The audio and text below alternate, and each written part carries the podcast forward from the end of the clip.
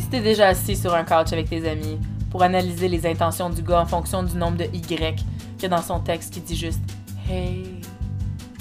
T'as-tu déjà pris 20 fois la dose recommandée de CBD parce que t'étais anxieux avant d'aller sur une première date? Ben nous, on l'a déjà fait. Plusieurs fois. Puis c'est pour ça qu'on a décidé d'en faire un podcast.